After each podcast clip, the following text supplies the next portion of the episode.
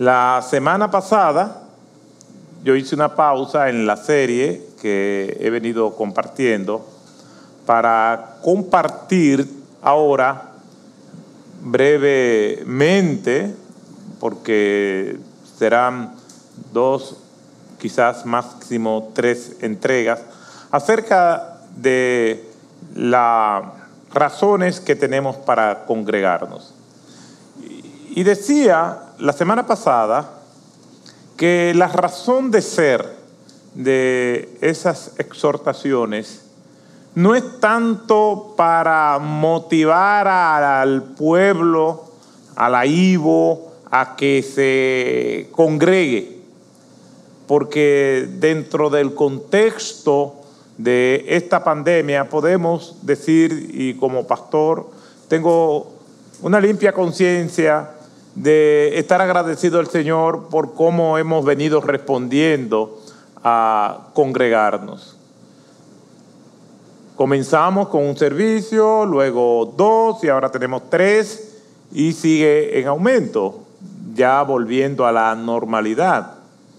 O sea que estas exhortaciones no es tanto para eh, motivar a los hermanos que vengan porque está vacío el templo es primeramente para que esto que nosotros estamos haciendo, en vista de que hay hermanos que piensan que el tema de congregarse no es cardinal, que no es tan importante. Esto es para que nosotros sepamos que lo que estamos haciendo al congregarnos es un acto de obediencia al Señor y que el Señor nos manda a congregarnos. No es tanto una tradición o una opción. No, cuando nos congregamos estamos obedeciendo al Señor.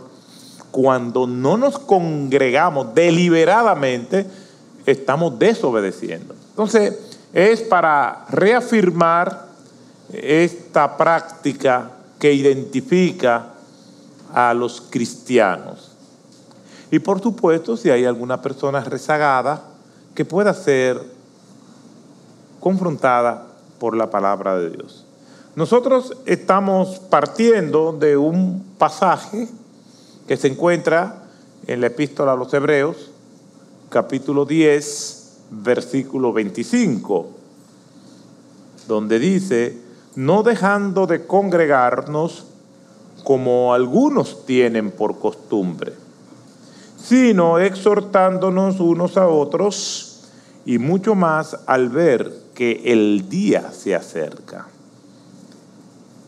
He bosquejado este pasaje en seis principios o enseñanzas que este texto nos deja.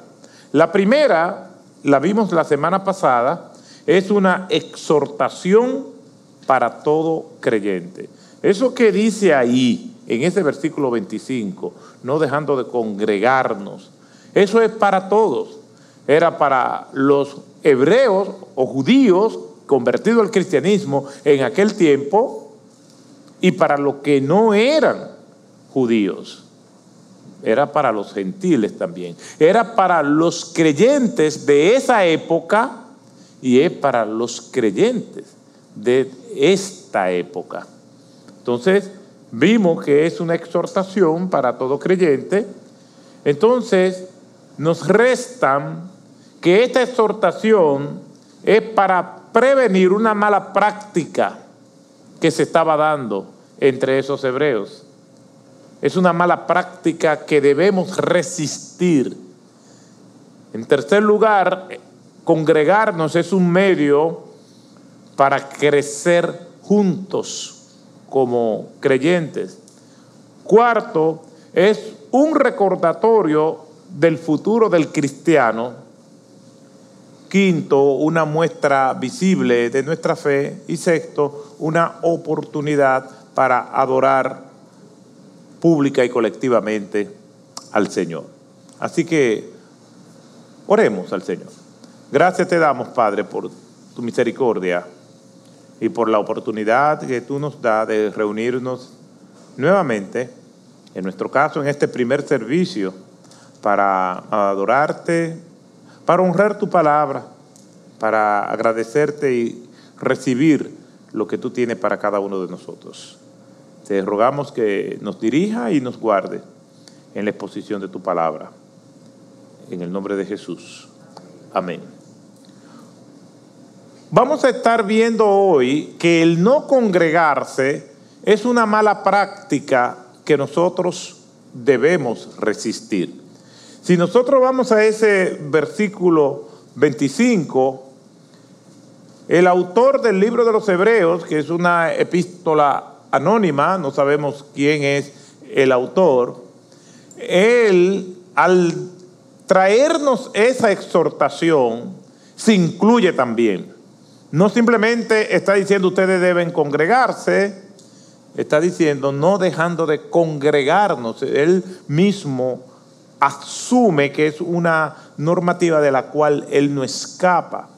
Él es una autoridad que es recipiente de revelación canónica para compartirla con sus primeros lectores y oyentes, pero él es congruente porque no está dando órdenes que él no debe de cumplir, está dando el ejemplo, porque es confuso cuando una persona que está en una posición de autoridad debe mostrar con sus hechos lo que es correcto y no tener la autoridad para violar los principios, que es algo que vemos comúnmente. Aquí ahora el autor nos dice como algunos tienen por costumbre. Ahí él se sale. Cuando hace la exhortación, dice, no dejando de congregarnos. Yo debo congregarme. Ustedes deben congregarse. Ahora dice, como algunos tienen por costumbre, él se sale. ¿Por qué? Porque él no tiene la costumbre de dejar de congregarse. Y esa era una de las cosas que señalábamos la semana pasada. Cuando nosotros predicamos debemos involucrarnos también, porque la predicación es también para el predicador. Obviamente hay algunas especificaciones y algunos puntos muy particulares que el predicador no se debe por qué sentir aludido. Y aquí nosotros lo vemos. No dejando de congregar, congregarnos es para todos. Y él se incluye. Como algunos tienen por costumbre, él se sale. Porque él tiene la costumbre de congregarse. En un capítulo anterior y cuando vemos algunos capítulos más, antes de el autor de Hebreos comenzar a darles estas exhortaciones, él en todo el libro está diciéndole y haciéndole un llamado de la fidelidad que ellos deben de tener al Señor. Mire lo que dice en Hebreos capítulo 3, verso 12, tened cuidado, no sea que en alguno de vosotros haya un corazón malo, de incredulidad para apartarse del Dios vivo. Todo el libro de Hebreos son exhortaciones a que mantengan la fidelidad al Señor, culminando precisamente con ese llamado a congregarse. En Hebreos capítulo 3, pero ya ahora más adelante en el versículo 13, el escritor le exhorta a ellos nuevamente diciéndole lo siguiente, alentarse unos a otros diariamente para que ninguno de vosotros sea endurecido por el engaño del pecado. Y una de las cosas que dice en ese versículo 25 del capítulo 10 es que cuando nosotros nos congregamos, y eso lo vamos a ver más adelante, es una oportunidad para animarnos, para exhortarnos, para motivarnos unos a otros como cuerpo. ¿Qué dura más encendido? ¿Una hoguera donde tiene todos los carbones juntos o un carbón aislado? Cuando están juntos. Esa es la manera en que nosotros debemos vernos todos. Esa llama del amor, del servicio, de la compasión, de la obediencia, se mantiene viva, se mantiene avivada cuando estamos juntos. Es un llamado el Señor, somos un cuerpo en Cristo. Y antes de llegar a este capítulo 10, ya en el versículo 13, el autor está diciendo que debemos alentarnos los unos a otros diariamente. En aquel tiempo, como ahora, parece ser que había algunos creyentes que no estaban congregándose por diversas razones no justificadas. Hay razones que son justificadas por la cual una persona no se congrega. Y ya nosotros lo hemos vivido con esta pandemia. Hubo una alerta de peligro donde nosotros como pro vida entendíamos que era correcto no congregarse. Hubo un llamado para preservar la salud. No es un peligro de que, de que me están persiguiendo. No es un peligro de que eh, ten cuidado que te van a ver yendo a la iglesia. No es esa clase de peligro. Es un peligro que está en armonía a lo que nosotros predicamos. Por eso teníamos una jornada de vacunación ayer. Porque nosotros preservamos la vida, porque nosotros somos pro vida desde la concepción hasta la muerte natural. Esto entonces es normal que por razones sanitarias, de salud pública, en aquel momento dijimos, no vamos a reunirnos temporalmente. Pero hay personas que este es el caso de estos hermanos rezagados que no se estaban congregando, que no había justificación. Y el autor le dice como algunos tienen por costumbre, no sabemos, probablemente era apatía hacia las cosas de Dios, miedo a la posible persecución que pudiera haber si lo veían reuniéndose con los creyentes. Amor al mundo y su amor por el Señor se fue apagando. Diversas razones pueden llevar a una persona a no querer congregarse, a no querer reunirse. Y este mensaje es para esa persona, esa exhortación. En este tiempo, muchos no quieren congregarse porque estamos en pandemia. Sin embargo, sus cotidianidades siguen. Entonces, veo una contradicción. De hecho, como les presentaba uno de los tantos estudios que se han hecho para ver las lecciones y enseñanzas que nos deja esta pandemia, una de las cosas que veíamos que la gente tenía deseo de reunirse otra vez, de salir, de comer afuera, de viajar. Y nosotros como creyentes, deseo inconmensurable de reunirnos otra vez como pueblo, como lo estamos haciendo hoy, que cantamos, que alabamos al Señor, con nuestras limitaciones, con media cara, pero nos vemos. De hecho, yo estaba hablando con una persona en días pasados y como que no le conocía y le dije, ponte la mascarilla. Cuando le puse la ah, eres tú, porque ya nos estamos acostumbrando más a la mascarilla que, que al rostro normal. Lo cierto es que cuando nosotros vemos esta exhortación, esta exhortación es porque hay personas que se estaban rezagando y no se estaban congregando de manera justificada de manera simplemente que no querían congregarse. Hay razones, hay gente que están postradas, que están enfermas, que tienen limitaciones físicas. Hay razones, hay excepciones. Pero en este caso, el llamado no es por las excepciones, es por lo que pueden hacerlo y no lo están haciendo.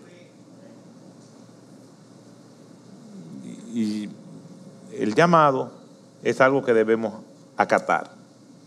¿Qué ha sucedido en este tiempo que en aquel tiempo no había pasado? Nosotros cuando llegó la pandemia, al igual que muchas iglesias, mantuvimos los servicios de manera virtual. Y gloria a Dios por eso, porque nos sostuvo, fuimos alimentados con la palabra de Dios de manera virtual. Yo recuerdo que yo venía aquí yo solo, con el equipo técnico. Y uno que otro hermano. Hermano Huácar siempre nos dio ánimo y otros que otros hermanos. Y veníamos y nos reuníamos y dábamos esos servicios. Muy bien. Y fue necesario hacerlo. Pero una vez que ha pasado ya, digamos, la cuarentena, aunque la pandemia sigue, pues entonces se han levantado los impedimentos de venir, pues entonces comenzamos a congregarnos. Pero hay personas que se quedaron en lo virtual. Sin necesidad. Lo virtual sigue siendo necesario para el que no puede congregarse por razones justificadas, pero eso no es lo normal. Llegamos a personas que están en otros pueblos, en otros países y gloria a Dios, no pueden congregarse aquí, pero todo el que puede movilizarse y no tiene ningún impedimento debe de hacerlo, porque esa es la exhortación, como algunos tienen costumbre, no dejen de congregarse. ¿Por qué? Porque es un privilegio que desde el punto de vista de Dios nos concede, pero desde el punto de vista de nosotros tenemos la obligación de hacerlo si, si tenemos la oportunidad. El escritor dice, no dejen de congregarse como muchos o algunos tienen con costumbre.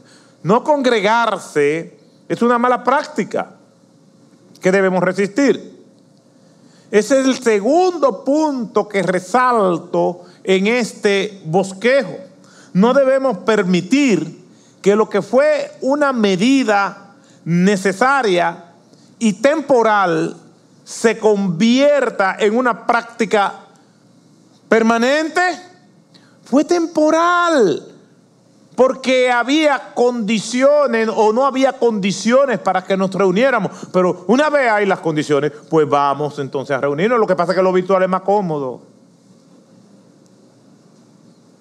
Una gente se levanta, no tiene que, digo yo, bañarse. Yo me, yo me baño de que me levanto, pero hay gente, ven el culto desayunándose, un pie para allá, otro para acá yo no sé, porque aún cuando yo estaba en lo virtual, yo entendía que tenía que tener cierta reverencia a lo que estaba sucediendo. Y no es que yo estoy en mi casa, en esas posiciones impublicables que nosotros tenemos en la intimidad. Pero yo no, yo no, yo no digiero eso. Yo creo que si hay un servicio, vamos a sentarnos correctamente, vamos a conectarnos con el Señor, vamos a adorar al Señor y vamos a darle la importancia, la trascendencia y la relevancia de lo que está ocurriendo en ese momento. Se está adorando a Dios, y aunque estemos en la casa. Pero eso fue temporal. Pero hay personas que se han acostumbrado a eso. Y Dios conoce los corazones. Y Dios sabe quién puede y quién no puede. Por más que uno mismo se justifique y por más que uno diga, no, lo que pasa, y por más que me convenzan a mí, mire, para todo lo que pasa es esto, no, no, tranquilo, no hay problema. Pero al final digo, Dios es el que sabe. No os engañéis, Dios no puede ser burlado. Podemos elaborar excusas que hasta nosotros mismos podemos creerla. Pero Dios sabe todas las cosas. Eso fue temporal y por eso es que nosotros debemos acatar que no es algo exclusivo de esta época, sino en aquella época también estaba ocurriendo. La exhortación aquí adquiere un matiz congregacional, invitando al creyente a no abandonar las reuniones y las oportunidades de congregarse. Esa expresión, no dejando de congregarse, podría traducirse como no abandonando.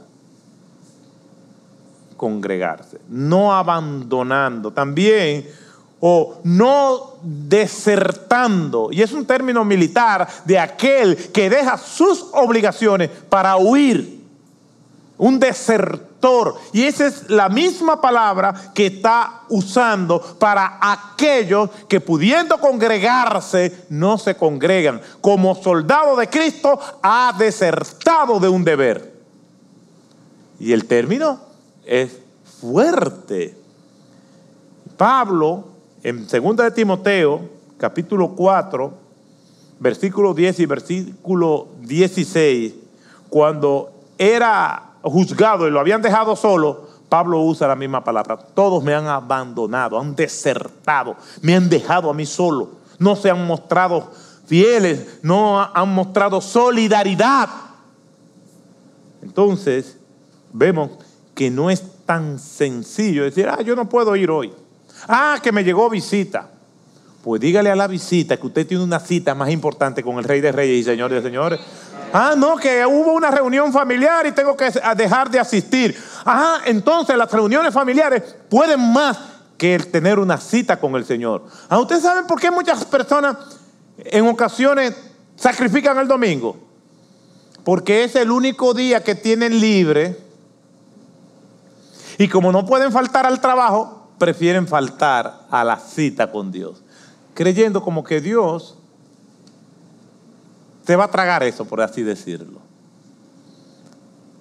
Ah, yo no tengo más días para hacer esta diligencia, yo no tengo otro día para echarle el plato a la casa, yo no tengo otro día para eh, pagar el dinero y supervisarlo. Entonces sacrifican el domingo. Y no, y yo lo veo virtual, y ahí. No, no, no, no, no. Mire, no, no, eh, eh, rompa esa parte. la iglesia, edifica tu iglesia, Señor. sí, sí, no, pero. Ah, ah, ah, no, hermanos. Congregarse no es simplemente porque a Dios se le antoja que nosotros vengamos. Es que se está probando nuestra obediencia, nuestro compromiso, lo que realmente es importante. Es que nos estamos apartando de la rutina para dedicar este tiempo a nuestro Dios. No es tan sencillo decir, ah, no, yo no voy como algunos tienen por costumbre, es una evidencia de cómo el miedo y la cautela se imponen a la fe y a la obediencia. Y por eso es que ese texto está. Como algunos tienen por costumbre, era que existía esa práctica. Y no era una práctica ocasional, era una costumbre, es decir, dejaron de congregarse. Esa costumbre se impuso a la costumbre de ir y adorar al Señor. Como algunos tienen por costumbre, es la realidad de cómo una pandemia está extinguiendo la fe de algunos. Y lo decía antes de que comenzara todo esto, lo decía, la fe de muchos va a ser puesta a prueba y lo vieron en el video. Lo que hay en el corazón va a salir a la superficie y ha quedado en evidencia como algunos tienen por costumbre, es parte de la exhortación para que si eres de eso, que no has vuelto, ven a reunirte, ven a la verdadera familia que es la que va a estar junta por la eternidad. Ven a la casa del Señor. Debemos cuidarnos, pero no a expensa de la obediencia. Debemos preservar la vida pero no negando a Cristo. No debemos. Tenemos que mantenernos firmes. Hay una enfermedad que yo he detectado que se llama congregatitis, que es la inflamación de la glándula congregativa. Y tiene varios síntomas solo ataca a los cristianos. El que no es cristiano no sufre esta enfermedad. No afecta fiestas, viajes, trabajo, estudio, cualquier otra cosa. No afecta nada de eso. O sea que una persona con congregatitis fácilmente va de viaje, de vacaciones, al trabajo, a una fiesta. No, no impide esto. Nunca permanece por más de unas horas los domingos, solamente ataca el domingo. Y durante el tiempo del culto. Después que se va el culto, la persona se le va la congregatitis. Cuarto, aunque solamente ataca los domingos, tenga cuidado. Puede repetir en días de semana siempre que haya culto, porque tiene que haber culto para que se le dé congregatitis a la persona. Cinco, puede ser contagioso.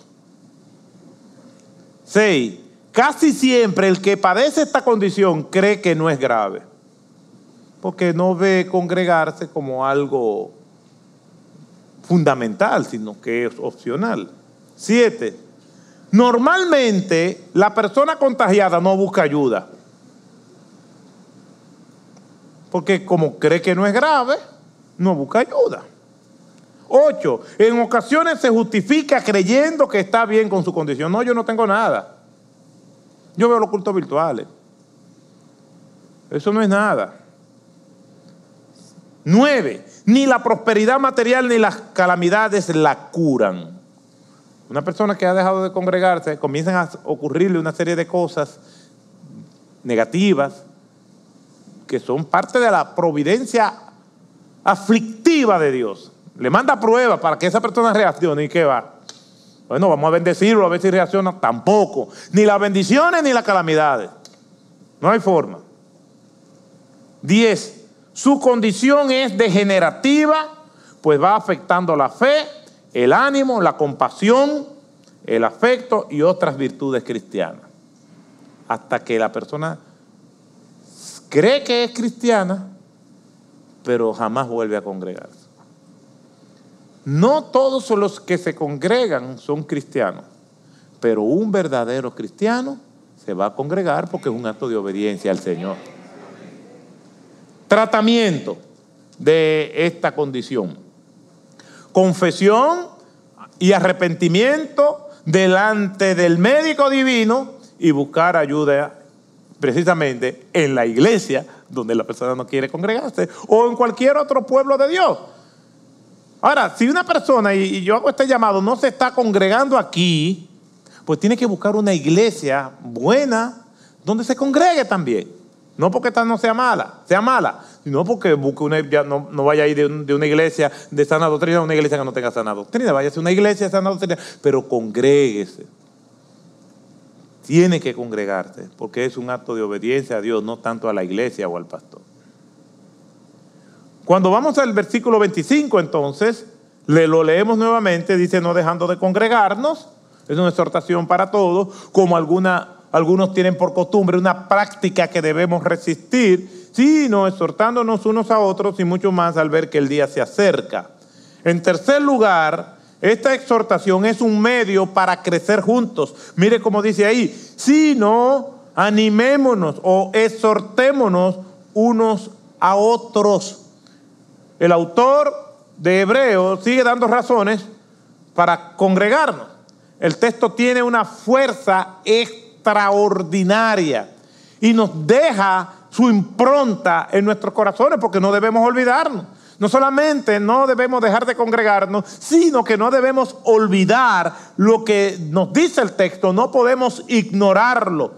El texto ahora irrumpe con ímpetu, dejando claro uno de los deberes cristianos, y es animarnos y exhortarnos los unos a los otros. La escritura dice que nosotros somos un cuerpo en Cristo, y cada uno de nosotros es miembro el uno del otro. No somos ermitaños, no somos apáticos a las necesidades o indiferentes de lo que le está pasando al otro.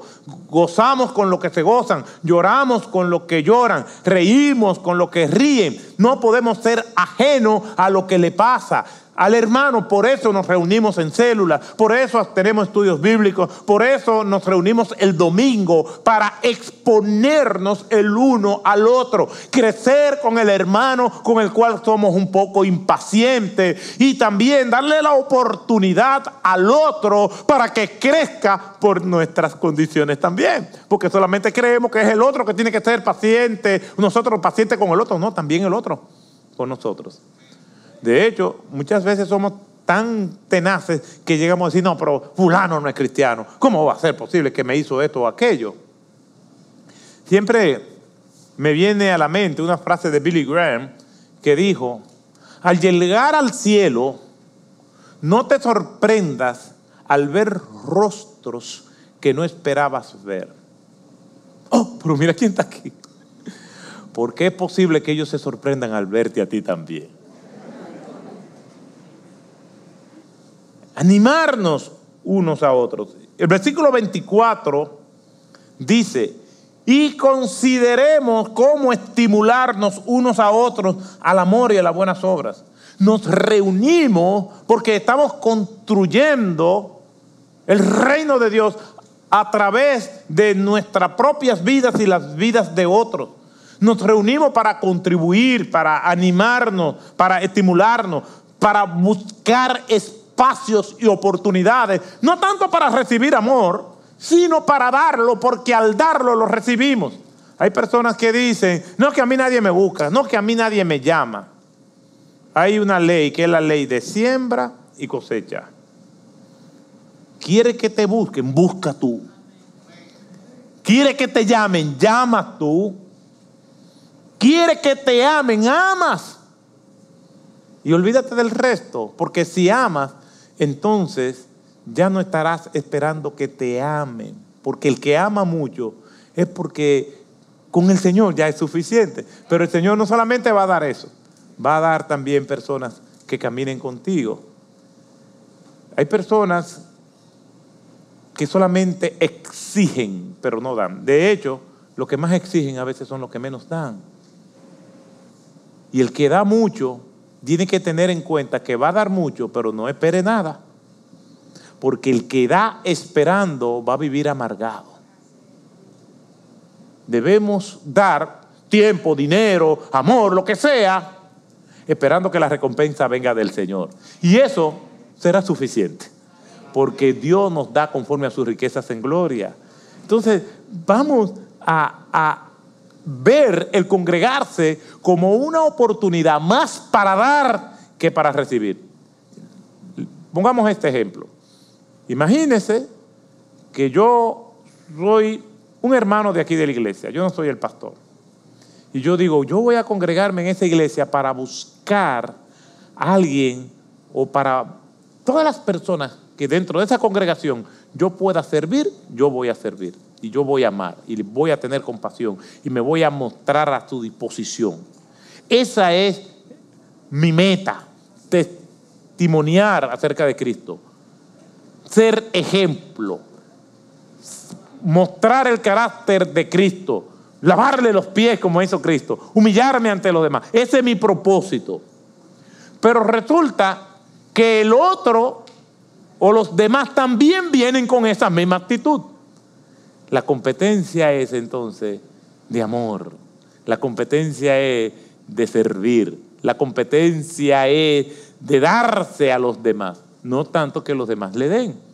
Es como en el matrimonio. Mi meta es hacer feliz a mi esposa. Y teniendo la meta de hacerla feliz, y si ella tiene también la misma meta, entonces vamos a ser felices los dos. Es combatir el egoísmo, la inconformidad que muchas personas tienen con relación a las iglesias. Es a veces egoísta. ¿Por qué? Porque dicen yo no me congrego porque me hicieron esto, porque me hicieron aquello, porque me hicieron... No hay iglesia perfecta, porque así lo vemos en el Nuevo Testamento.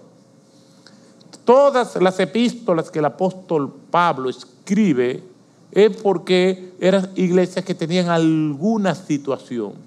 Entonces, a esos que buscan iglesias perfectas, les digo, si la encuentran, no vayan, porque entonces tu presencia la hará imperfecta.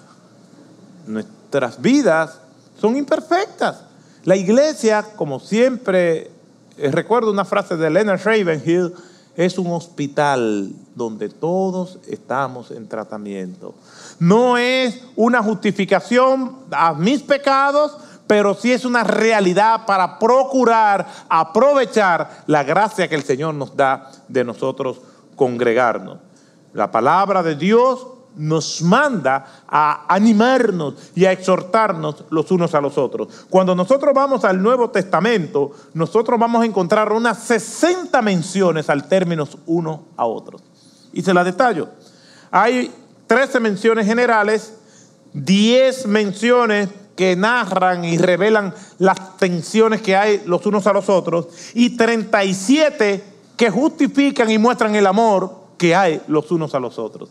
Quiere decir que ese es un término muy importante porque tiene que ver con la comunidad, con nosotros como cristianos. Nos indica que nosotros tenemos que enfrentarnos a todas estas cosas, atenciones, pero sobre todo a oportunidades para amar y ser amado. No congregarse no es tan sencillo como algunos piensan. No es manera o no hay manera de nosotros justificar el no congregarnos cuando podemos hacerlo. Es una exhortación para todos, es una mala práctica que tenemos que evitar, es una oportunidad para animarnos y exhortarnos los unos a los otros. En cuarto lugar, es una recordación, un recordatorio del futuro del creyente. Leemos el texto completo nuevamente. No dejando de congregarnos, una exhortación para todos. Como algunos tienen por costumbre una mala práctica que debemos evitar. Exhortándonos unos a otros una oportunidad para crecer juntos y mucho más al ver que el día se acerca, un recordatorio del futuro del cristiano y mucho más al ver que el día se acerca. El escritor da una razón poderosísima para congregarse. Y tanto que ese día se acerca. El término día se refiere a la segunda venida de Cristo. Se refiere a esa doctrina básica de la iglesia porque Cristo dijo que volvería a recoger a su iglesia, como lo vemos en casi todo el Nuevo Testamento. Este día se acerca rápidamente. Es para nosotros que eh, estamos limitados por el tiempo y por el espacio, pero para Dios es una brevedad. El Señor dice, terminando el libro del Apocalipsis, he aquí vengo en breve. Para el Señor ese día está llegando rápidamente. Para nosotros no. Nos acostumbramos al mundo, nos acostumbramos a la vida, nos acostumbramos a la existencia y luchamos por sobrevivir y nos apegamos hasta tal punto que cuando viene una enfermedad, cuando viene una situación, caemos en crisis porque a ese Dios que tanto amamos no queremos verlo cara a cara. Y eso es lo que va a pasar cuando nosotros muramos. Vamos a encontrarnos con Cristo cara a cara y todo dolor, toda enfermedad, toda angustia, todo sufrimiento terminará. Pero, mientras tanto estamos aquí. Y ese día se acerca el anuncio para Cristo venir a tomar a los suyos. Eso va a venir. La escritura desde el Antiguo Testamento profetizó acerca de Jesucristo. Cristo dio profecías que se cumplieron en él. Cristo dio profecías que son irrefutables. Entonces no tenemos por qué dudar que esta, que es la culminación de todas las profecías, también se va a cumplir. Tenemos que vivir sabiendo que Cristo viene, que Cristo viene por su pueblo. Lo que pasa es que en esta mente tan influenciada por lo material, nosotros a veces decimos, no, no, Señor, tárdate un poquito más. No, ojalá venga ahora mismo y nos lleve. Y ya terminar con toda esta angustia. No sé cuántos de ustedes han anhelado al ver las atrocidades que hay en este mundo, decirle, Señor, ven ahora y termina con todo esto ya. No hay nada que temer porque el que cree en Cristo se va con Cristo. Yo lo he anhelado. Quiere decir que el congregarse es una oportunidad para nosotros recordar que hoy más que ayer el Señor está cerca. Y dice la Escritura, bienaventurados son aquellos que cuando el Señor llegue los encuentre haciendo así. Ustedes se imaginan que el Señor llegue y nos encuentre adorándole. Pero ese día se acerca del Señor, pero también el día de nosotros partir también está cerca. No pensamos ni en la muerte, ni pensamos en que nosotros nos vamos a morir. De hecho, cuando vemos a una persona que está postrada, como que creemos que a nosotros no nos puede dar eso. Yo he tenido que, en las últimas semanas, oler la muerte como quizás nunca la he olido. Tantas enfermedades, tantas. Pasamos del 2020 con ese ambiente de mortandad. Y vamos por la fecha que estamos en el 2021 y la mortandad sigue. Y me he podido hablar con muchas personas, como les dije el domingo pasado, que yo sé que a menos que el Señor quiera, no se van a levantar nunca haciendo promesas cuando tuvieron la oportunidad. Y eso se trata, hermano, hermana, usted se puede congregar, congréguese porque llegará el momento que no va a poder hacerlo aunque quiera. Una condición le va a postrar ahí yo digo que hay que buscar la manera de cómo nosotros nos comprender esto por la dirección del Espíritu Santo, por la dirección que Él nos puede dar y ver lo imprescindible que es esto. Créame, yo tengo 29 años en el ministerio y he visto esta historia. Promesas al Señor cuando ya no hay tiempo. Donde desperdiciaron toda una vida para entonces después, cuando no se puede, decir, Usted no ha visto personas que usted tiene una necesidad económica. Ay, si yo tuviera. No, está bien, gracias, si tú tuvieras. Lo que necesitamos es lo que quieren y tienen. Ay, si yo tuviera, te diera. El que no tiene siempre está diciendo, ay, si yo tuviera. Y el que no puede está haciendo promesas cuando ya no hay tiempo. Y el Señor nos recuerda todo esto, que Él está cerca y reunirnos es una recordación del futuro nuestro como su pueblo. Aprovechemos el tiempo porque los días son malos. Yo recuerdo una persona que conocí y que fue miembro de esta iglesia. Yo estaba predicando en un barrio muy marginado de esta ciudad, al aire libre, en una reunión al aire libre, y estuve predicando tres días. Y esa persona eh, que era extranjero se me acercó y le entregó su vida al Señor. Muy bien. Después yo, como era una actividad de tres días, volví a mi rutina. Esa persona, después como de dos domingos, la veo aquí en la iglesia. Y entonces me contó su vida, que vino a este país, de los tantos aventureros que van esos espíritus libres que dicen, me voy para tal sitio así. Y ya tenía tiempo aquí en el país. Y entonces comenzamos a disipularlo y se dio a querer.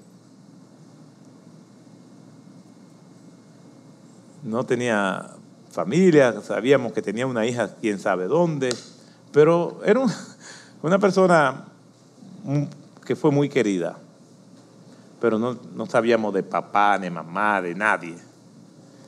Entonces, en un momento se enfermó, pero no tiene familia. ¿Quién era su familia? La iglesia.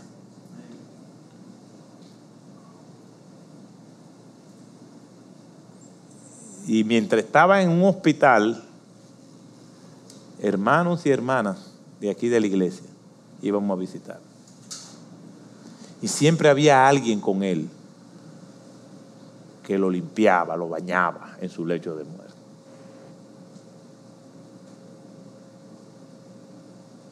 Murió. Ahí no hubo familiares, no hubo nadie. ¿Quiénes estuvieron con él? en ese momento con su cadáver? La iglesia. Ese es el cuerpo de Cristo. Esa es la iglesia. Pero ¿qué podíamos esperar de una persona que no nos podía dar nada materialmente? No, es que no nos congregamos para esperar que nos den, nos congregamos para dar. Así como Cristo se dio por nosotros. Entonces, hermanos, ¿cuánto más que ese día se acerca? O que nuestro día se acerca.